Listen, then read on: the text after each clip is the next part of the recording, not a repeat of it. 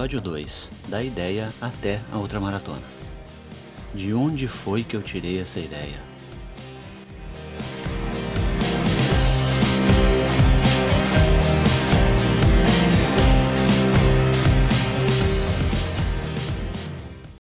Para muitos, a corrida de rua por si só já parece algo inalcançável. Uma simples corrida de 5 km beira o impossível. Quem consegue ultrapassar essa barreira descobre um mundo novo, amigos novos, mudanças de hábitos, vocabulário, dentre outras mudanças. Passados poucos meses sem desistir e a pessoa acaba viciando.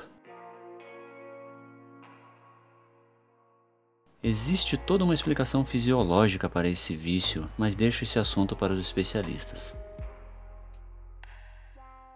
Passada essa primeira fase, vem os degraus que todos queremos conquistar. Seja o aumento de velocidade, seja o aumento de distância, sejam competições. Com isso, vem a busca por novas provas, grupos de treino, apoio profissional e etc. Muitas vezes os praticantes de corrida acabam aliando a corrida ao turismo na busca por novas competições. No início tudo parece encantador, e completar uma maratona torna-se quase que o Olimpo para a maioria dos corredores amadores.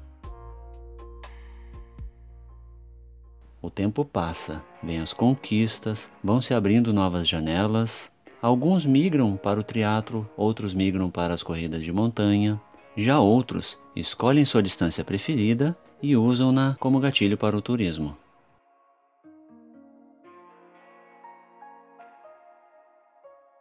Mas alguns poucos perdem o juízo e ultrapassam a barreira da maratona. Experimentam as tais ultramaratonas. Existe alguma controvérsia entre os corredores na definição do que torna uma prova uma ultramaratona. Eu gosto de pensar que uma prova com distância superior a 50 km já pode ser considerada uma ultra. Explico por quê. Na minha opinião, que não vale muita coisa mesmo, eu sei, qualquer distância entre os 42 km da maratona e os quase 50 km não exigem treinos físicos e mentais muito diferentes dos treinos de uma maratona. Agora, quando se fala de provas acima de 50 km, aí sim a situação muda bastante. Os treinos mentais são bem diferentes e exigentes, já que a partir desse ponto a capacidade física do corpo humano meio que já se esgotou. Para a maioria das pessoas, inclusive corredores, ultramaratonas não fazem parte de sua realidade e são feitas só para super-humanos. Eu compartilhava dessa mesma opinião até bem pouco tempo atrás. Mas estão todos enganados, eu inclusive estava. As ultras são perfeitamente alcançáveis com um pouco de disciplina e uma boa dose de treinos físicos e mentais.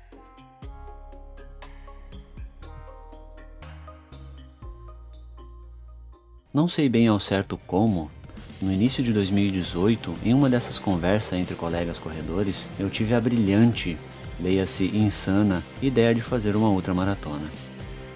2019 seria o ano em que eu completaria meus 40 anos e uma boa oportunidade para encarar algo que me tirasse da zona de conforto.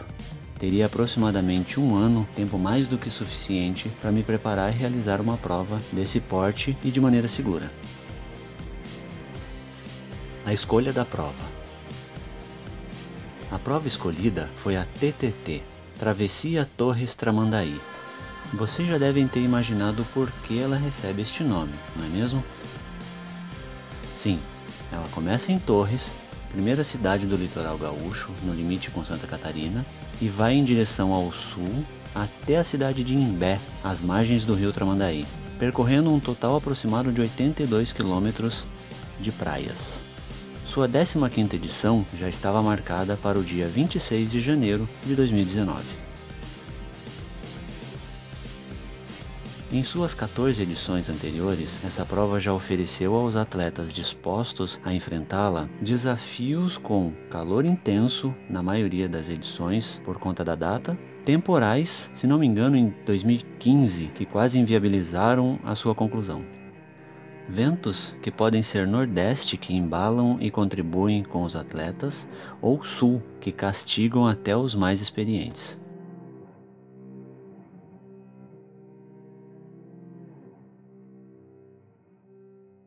A minha escolha se deu por causa da data, logo no início do ano, e pelo retorno positivo que eu havia recebido de conhecidos meus que já haviam participado de edições anteriores. O planejamento. Já em fevereiro de 2018, iniciam-se os estudos, leituras e conversa com outros ultramaratonistas mais experientes. Fui juntando informações úteis e aplicando-as em meus treinos, rotinas, alimentação, repouso e etc. Muitas dessas informações eu adquiri de leituras na internet, uma ótima fonte se bem usada. Com um bom filtro e boa crítica, pode te oferecer muita informação de qualidade. Nas conversas com corredores mais experientes, as primeiras coisas que me disseram foram: Esqueça tudo o que você aprendeu sobre rotinas de treinos para maratona. Ultramaratona é outro mundo. Você terá que aprender a correr mais lento para ir mais longe. Cuidado com a alimentação. Sim, você precisa se alimentar durante a prova.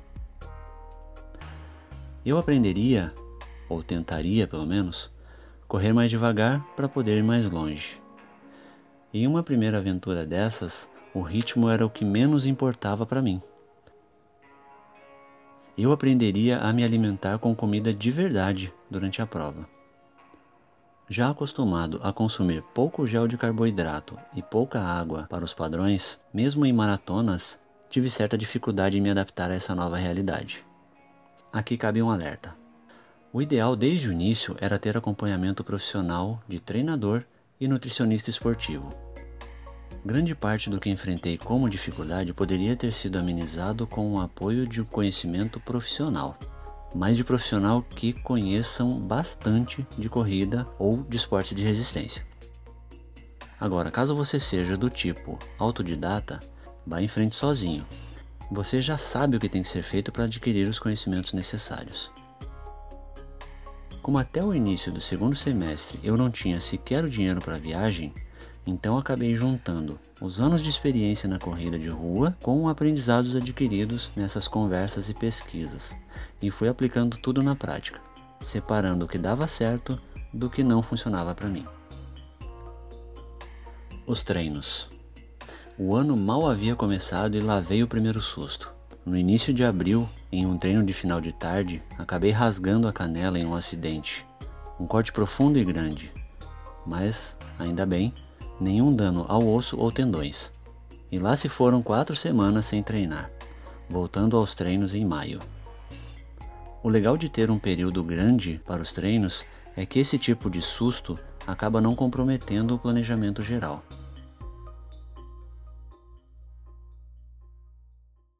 Com o tempo, os treinos foram ganhando volume, mas estava claro para mim que não faria longões de mesma proporção daqueles feitos para maratonas.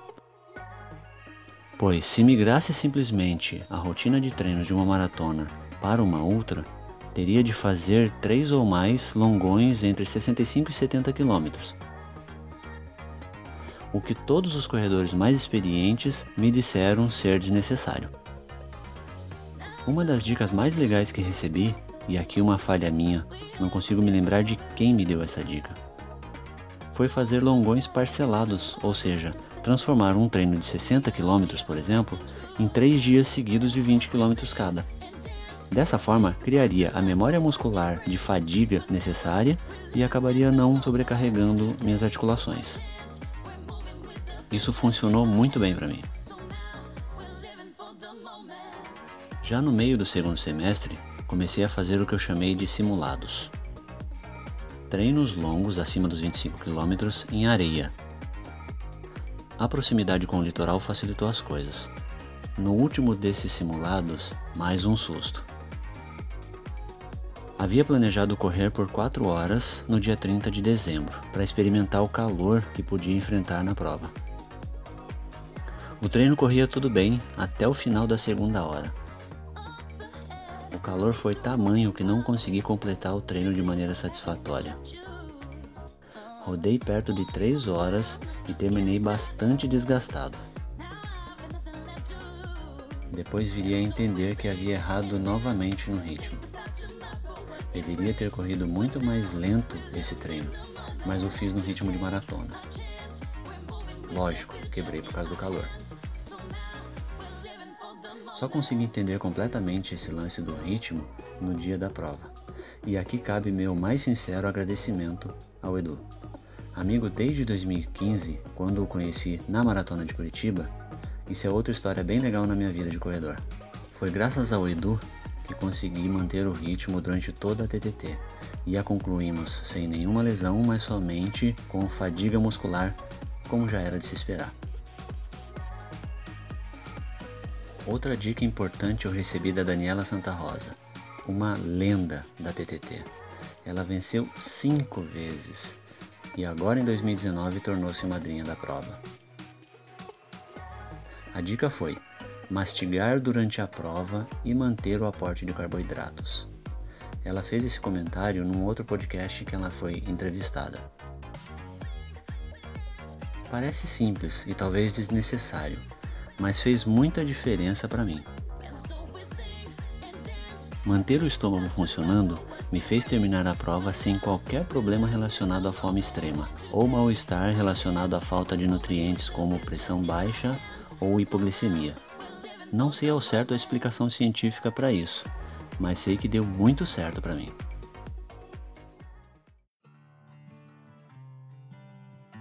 Nossa jornada gastronômica passou por bisnaguinhas recheadas com doce de leite, azeitonas, bananas, maçã, ameixas, barrinha de whey.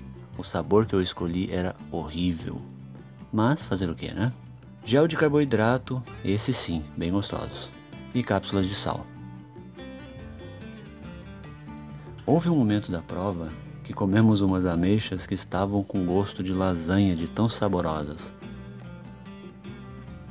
Para se ter uma ideia, uma prova dessas consome mais de 5 mil quilocalorias, segundo esses aplicativos de corrida. Isso é algo como dois almoços bem servidos ao bom estilo operário padrão da construção civil. Logo, a reposição disso no organismo torna-se fator importante para o sucesso da prova. Mas antes de contar como foi a prova, voltemos um pouco no tempo. No final de janeiro ou início de fevereiro, já com a ideia de realizar a ultramaratona, em uma conversa com uma colega guia do grupo Radar DV, ela me sugeriu que escrevesse um projeto e tentasse buscar algum tipo de apoio ou patrocínio para esse desafio. Foi aí que surgiu o projeto DV na Ultra. Nesse mesmo período, acabei descobrindo que nenhum outro DV, deficiente visual, havia completado essa prova Somente um rapaz, acho que do Rio Grande, havia participado de um octeto no revezamento, mas nenhum no modo solo. O modo solo é aquele onde um único atleta corre todos os 82 km da prova.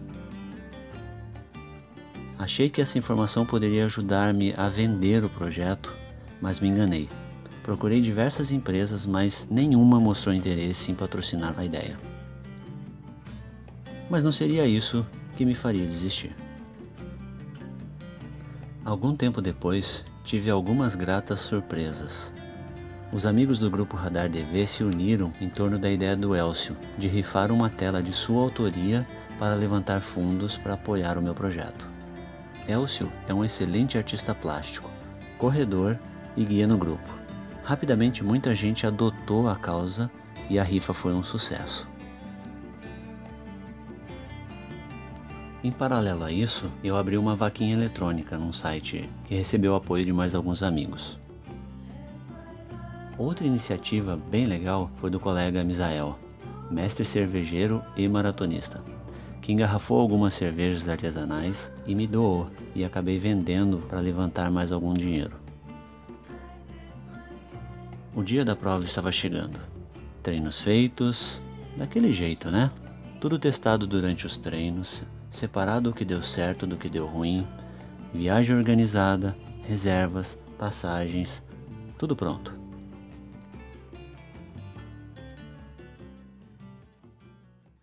Seja bem-vindo ao DV na Ultra, um podcast autobiográfico que narra a história de um deficiente visual que completou uma ultramaratona de 82 quilômetros. O formato podcast foi escolhido por ser mais acessível a outros deficientes visuais. Por se tratar de minha primeira tentativa de contar história, peço sua colaboração com feedback pelo Instagram ou Twitter, arroba dvnaultra, ou pelo e-mail, contato arroba radardv.com.br. Acomode-se na poltrona e aproveite a viagem.